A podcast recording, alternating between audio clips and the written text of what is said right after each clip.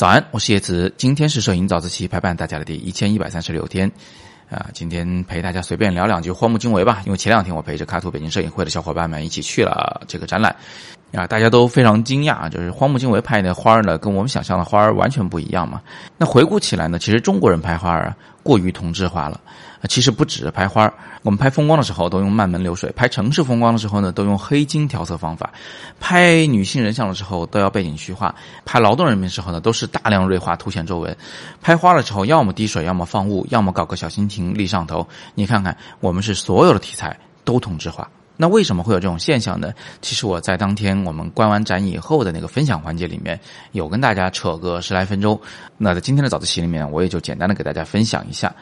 那首先呢，我们要承认，嗯，拍出平庸的作品啊，其实是一种人的本性。为什么这么说呢？因为人是社会性的动物。那如果你想尽量的多交朋友，少数敌人，那你呢就最好是做一个各方面都平庸的人，或者说是平均化的人，跟大家一样的人啊，这样大家就很容易接受你。你想想，我们在小时候成长的过程中，哈，凡是特立独行的，基本上都是整个社会的打压对象。这几乎是写在我们基因里的一种本能，只不过呢，这个问题在中国的社会里面呢是尤其的严重，在艺术领域里也是一样的。如果你胆敢像荒木经惟这样拍花儿，哈，那你可能会在论坛里被大家骂死。那如果大家在创作艺术作品的过程中都去考虑别人会怎么看我，我是不是太特立独行了？我要不要再平均化一点？那你所创作的作品当然就是平庸的了。这对艺术来说绝对不算一件好事情，对吧？所以你看，荒木经惟他对待摄影是什么态度呢？我想对他来说呢，其实摄影就是个私事儿。外界骂他真没少骂，包括你们看到他的这个花的作品，说不定心里面也在骂着呢。但是不管怎么样，他坚持下来了，他按照自己的想法去拍照片。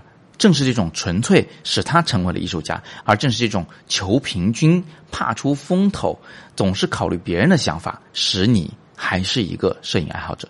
好，那今天我们就简单聊这么多。咱不求看懂荒木经惟拍的花儿，但是今天你至少要有一个收获，就下次再看到跟你很不一样的作品的时候，别急着骂，因为你知道了，你这种抵触呢，它是一种本能，但它不见得是一个正确的立场。怀着更宽容的心来看待别人的作品，或许呢，你会有更多的收获。好，那今天是摄影早自习陪伴大家的第一千一百三十六天，我是叶子，每天早上六点半，微信公众号“摄影早自习”，不见不散。